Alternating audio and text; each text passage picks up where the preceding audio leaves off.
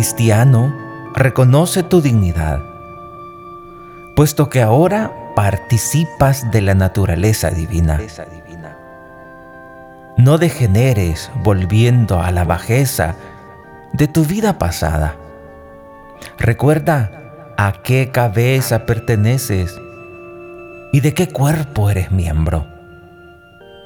Acuérdate de que has sido arrancado del poder de las tinieblas para ser trasladado a la luz del reino de Dios. Son palabras de San León Magno que recoge el Catecismo de la Iglesia Católica en el numeral 1691, donde se nos exhorta a reconocer nuestra dignidad, que recordemos a qué cabeza pertenecemos, con quién estamos unidos. Estamos unidos a Cristo, que es la cabeza del cuerpo de la iglesia y cada bautizado es miembro de ese cuerpo. Estamos unidos entre todos los bautizados, estamos unidos, formamos un solo cuerpo. Cada bautizado es miembro de ese cuerpo, es miembro que, que forma parte del cuerpo, miembro que forman parte del cuerpo. Y todos esos miembros son ese cuerpo místico de Cristo y la cabeza es Cristo. Y San León Magno nos dice que reconozcamos, que recordemos nuestra dignidad. Que nos acordemos que hemos sido arrancados del poder de las tinieblas. Por lo tanto, ya no debes vivir en esas tinieblas. Ya no debes vivir como si Dios te hubiera abandonado en las tinieblas. Porque las tinieblas ya no tienen dominio sobre ti. Porque Dios te ha arrancado, porque Dios te ha trasladado al reino de Dios. Te ha trasladado a la luz de ese reino de Dios. Por lo tanto, no debes vivir en ese reino de tinieblas. Porque Dios nos ha arrancado con su poder y nos ha trasladado a su luz, a la luz de su reino. El símbolo de la fe profesa la grandeza de los dones de Dios al hombre. Grandeza de los dones de Dios al hombre por la obra de su creación. Y más aún por la redención y la santificación. Lo que confiesa la fe, los sacramentos, lo comunican. Lo que confiesa la fe, lo recibimos a través de los sacramentos.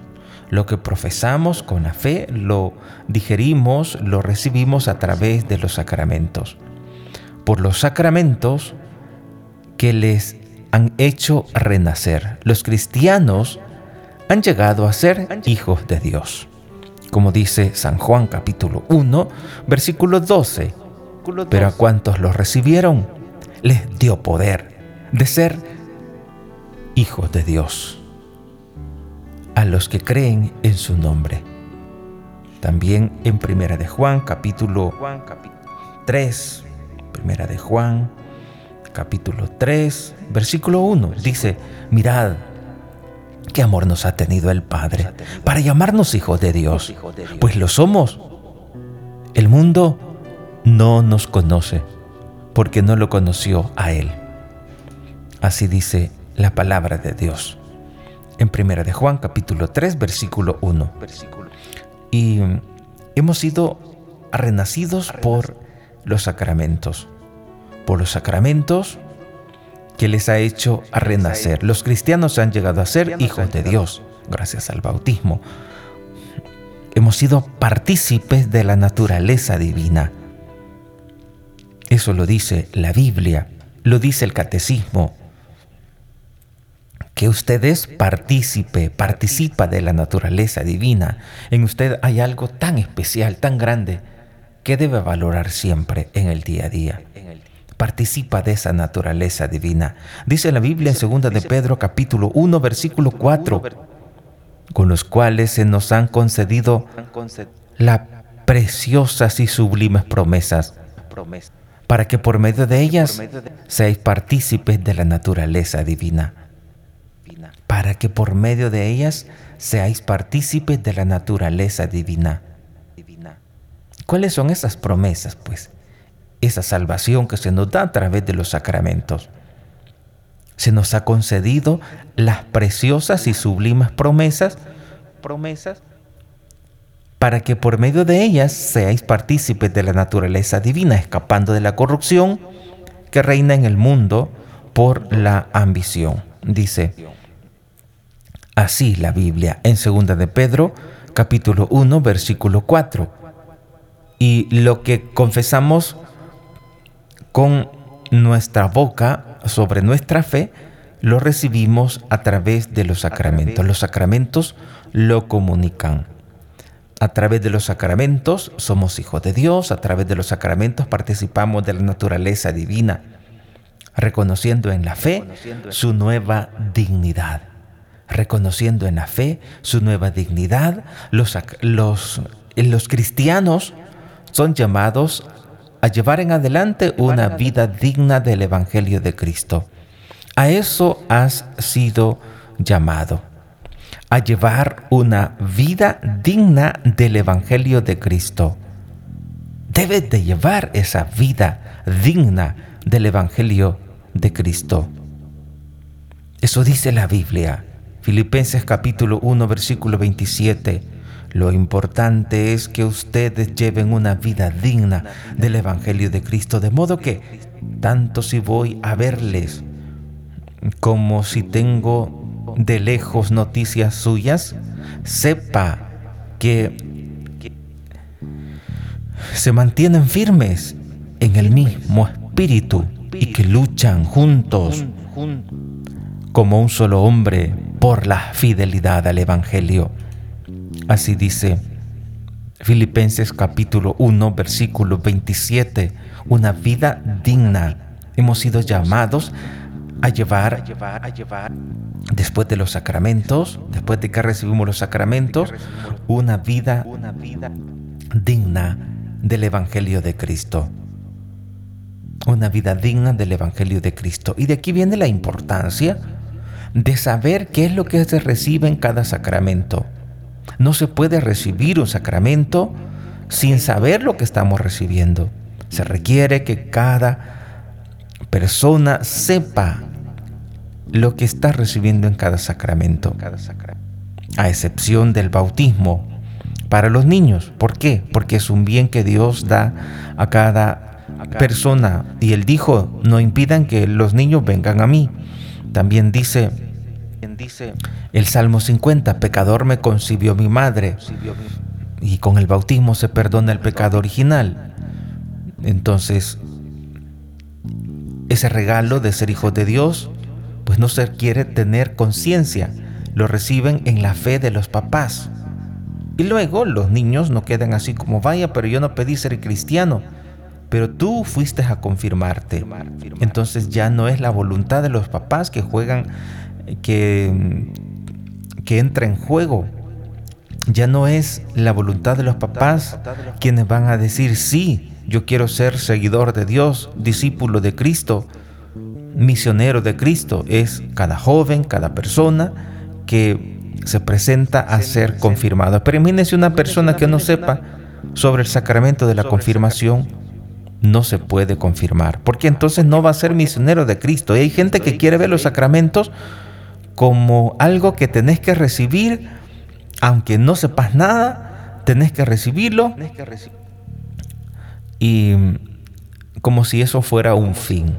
Los sacramentos son medios que nos llevan a Cristo. Todos los sacramentos convergen en la Eucaristía. La Eucaristía que es Cristo mismo. Y los sacramentos nos deben de llevar a vivir esa nueva dignidad. dignidad pero yo no voy a vivir esa nueva dignidad, si no sé lo que he recibido y no sé lo que... No tengo ningún compromiso, no asumo ningún compromiso, simplemente se recibe para vivir como antes.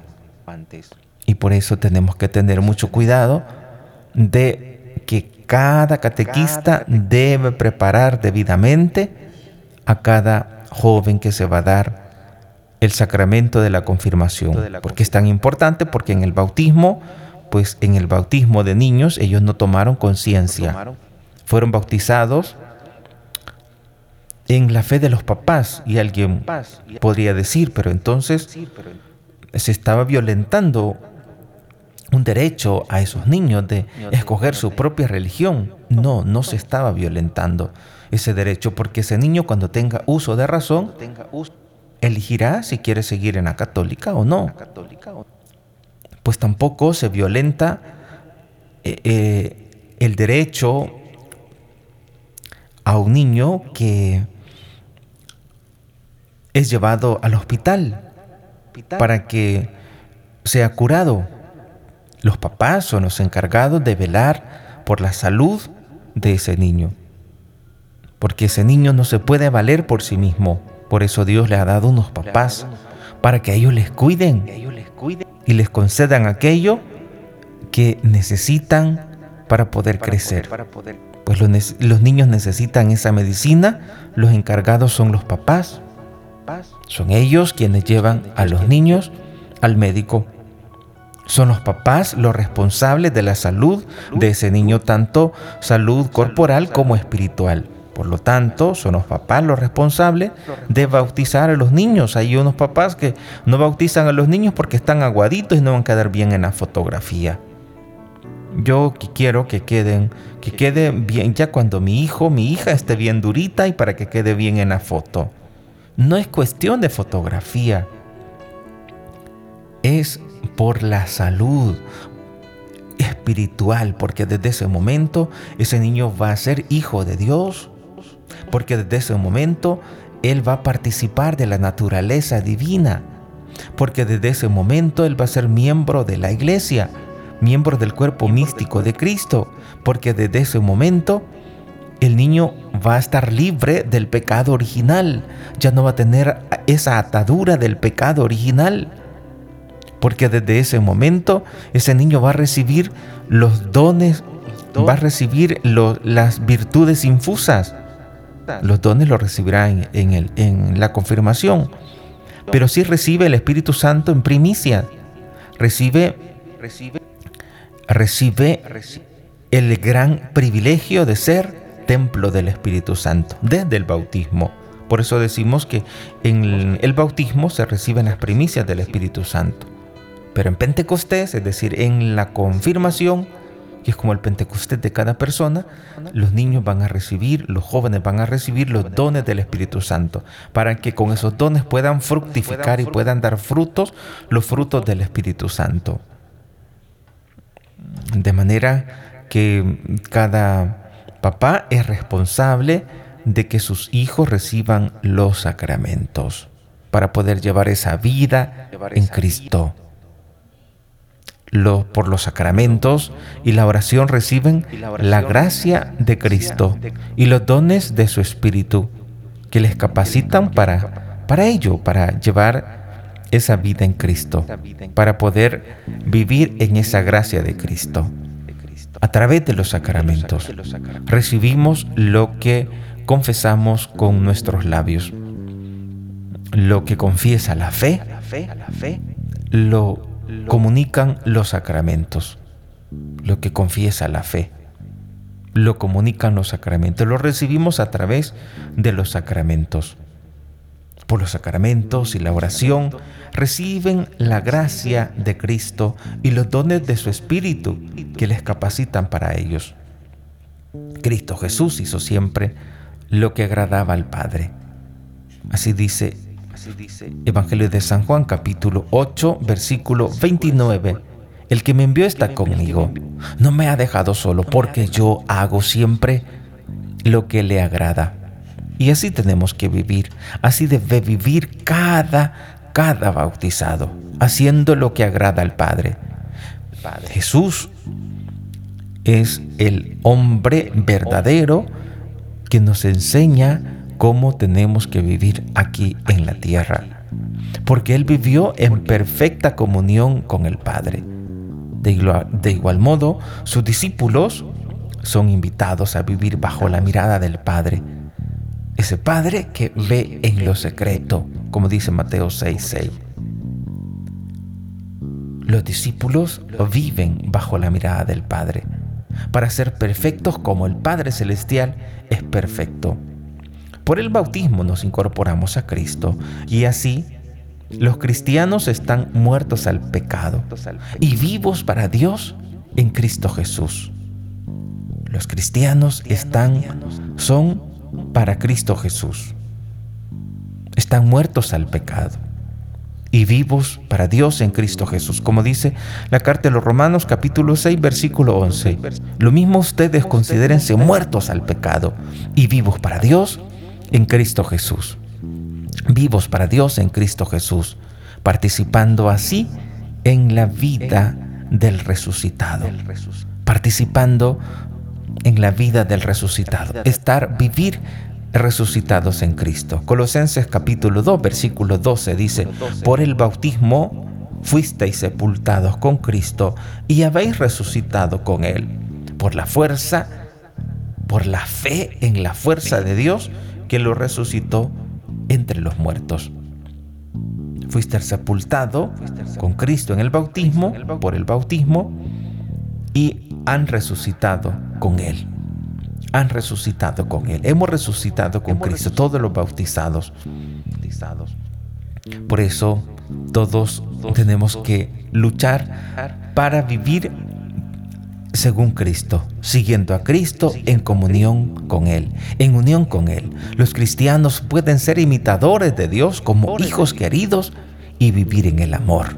Como dice Efesios capítulo 5 versículo 1, sed imitadores de Dios como hijos queridos. Así dice la Biblia, conformando sus pensamientos, sus palabras, sus acciones con los sentimientos que tuvo Cristo y siguiendo sus ejemplos, conformando pensamientos, palabras y acciones. Pensar, hablar, accionar, obrar como Cristo, siguiendo sus ejemplos. Como dice la Biblia en San Juan capítulo 13, versículo del 12 al 16, cuando acabó de lavarle los pies, tomó el manto, se lo puso otra vez y dijo, ¿comprenden lo que he hecho con ustedes? Ustedes me llaman maestro y señor, y dicen bien porque lo soy. Pero si yo, maestro y señor, he lavado sus pies, también ustedes lávense los pies los unos a los otros. Jesús es quien da ejemplo a sus discípulos. Da ejemplo a cada uno de nosotros para que podamos vivir conforme a su voluntad.